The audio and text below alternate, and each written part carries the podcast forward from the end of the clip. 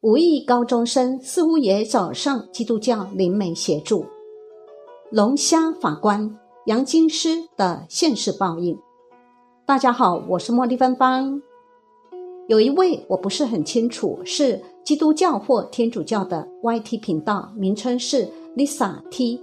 在其影片中，他提到自己具有灵验，算是灵媒吧，能够看到一般人看不到的事情，也是一位法律博士。他说：“神要我做司法改革这方面的工作，在我还没出生时，神就找我了。这是我要做的工作。近日，他提到死亡的五亿高中生的灵魂，似乎也有去找他。以下是节录自 Lisa T 的影片的部分内容。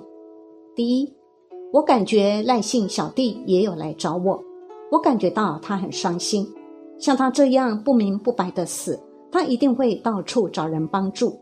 圣经上也说，冤魂会哭泣，会想讨回公道。所以赖小弟真的不是自杀的，我相信他是被引导自杀的。我问他为何没跟冰冰老师讲清楚呢？他说冰冰老师似乎不太理解他的情况。第二，我要和大家分享我的看见。我看见那个下贤给了检察官。然后还说死人不能复生，如果你判了我们罪，又能怎么样呢？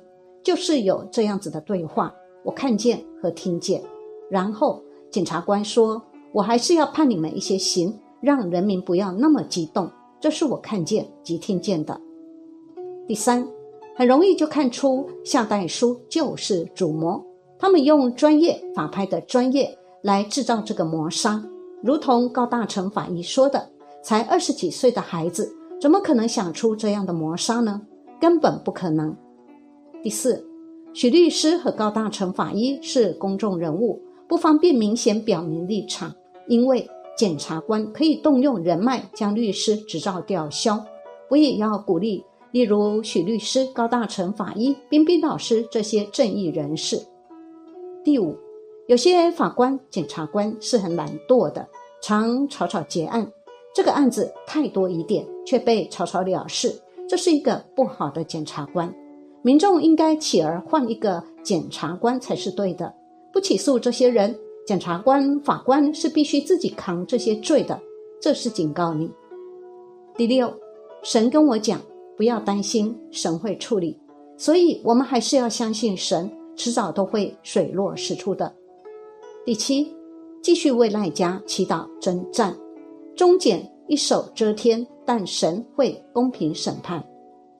据悉，老赖拥有的三十笔房产权状都存放在向家的代书事务所，而小赖的健保卡、赖母陈女士的一些旧证件，在老赖出事后就不翼而飞了。自五亿高中生命案发生后，赖母伤心难过，这几天常常骑车在案发现场附近绕，看儿子会不会托梦给他。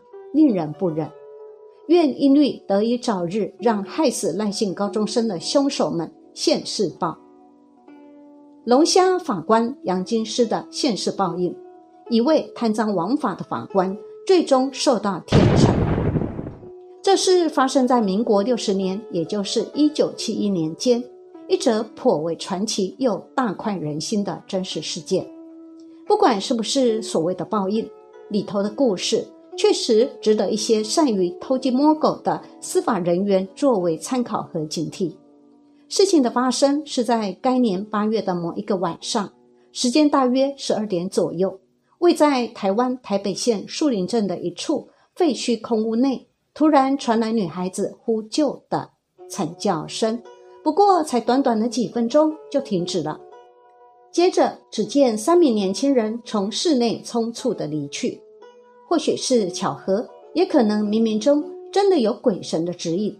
这一景一幕正好被正在附近田里寻甜水的阿顺伯撞见。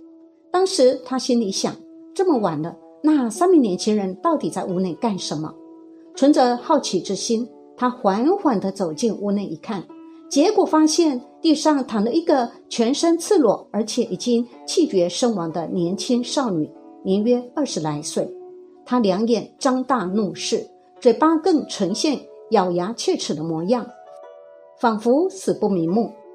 阿顺伯见状，吓得浑身发抖，火速的跑到派出所报案，并将所看到的一切过程详细的告诉警方。后来，在警方全力的搜证缉捕下，再加上阿顺伯的协助及指认，不到两天的功夫，便将那三名凶手逮捕到案。这三名凶手都年仅二十岁，他们分别是陈万凯、许金辉和一名绰号叫“短桃啊”的人。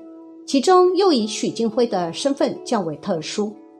原来他父亲许纯发是树林镇颇有才势的望族。早在日据时期，他父亲曾经当过刑警，经常仗着权势欺凌台湾人，算是一个不折不扣的日本走狗。后来日本人走了，留下不少财物给他，而许纯发就是靠着父亲的这笔横财。在树林镇大肆收购土地和房子，同时在镇上开设一家名为“豪生”的金饰店。不到三十岁，他已经是家财万贯了。不过，许纯发并不以此为满足。为了巩固自己在地方上的二势力，他甚至广交黑白两道来做靠山，同时认了一个中央级的官员当义父，每个月固定给他送红包。可是，尽管许纯发财大势大，但对于教育孩子却是彻底的失败。由于从小他们夫妻就对独生子许金辉溺爱有加，以至于长大后竟养成骄纵贪婪的习性，不仅整天游手好闲闹事，甚至还在外面养了一堆流氓，经常调戏镇上的少女，称得上是一名恶霸。而更令地方人士痛心的是。每次出了事情，他父亲总是利用关系将事情摆平，造成许金辉更加肆无忌惮的为所欲为。这次强奸杀人罪也不例外。被捕的第二天，许纯发便透过三位民意代表到警察局关切，进而施于压力，要警方慎重处理许金辉的案子。不过，此案关系到人命。警察局的主管也不敢明目张胆的草率结案，只是私底下给许金辉一个暗示，要他在法庭上把全部责任推给陈万凯和短桃啊两个同伙，然后声称自己只是在旁观看而已。接着，警察局的主管再教许纯发私下塞一个大红包给审判此案的法官，若法官不卖面子。再去找民意代表，这样一来，即使许金辉被判重刑，也不至于被枪毙。许纯发一听，果然照做。那时，主审本案的法官姓杨，绰号金师。他不仅是个愚色之徒，而且也是个贪官污吏的鼠辈。得到许纯发的好处后，并指称该案的行凶主谋是陈万凯和短桃啊。许金辉获判无罪的原因，是因为他没有作案。对此宣判，当时庭下一片哗然，尤其以被害者家属反应最为激烈。他们当庭情绪激动地指着法官判决不公，而陈万凯及短桃啊，对于法官将责任推在他们身上，也提出反驳。他们异口同声地说：“主谋强奸及杀人都是许金辉。”一人所为，他们只是在旁把风，如今全把罪责都往他们身上推，日后真的被抓去枪毙，做厉鬼也要回来讨个公道。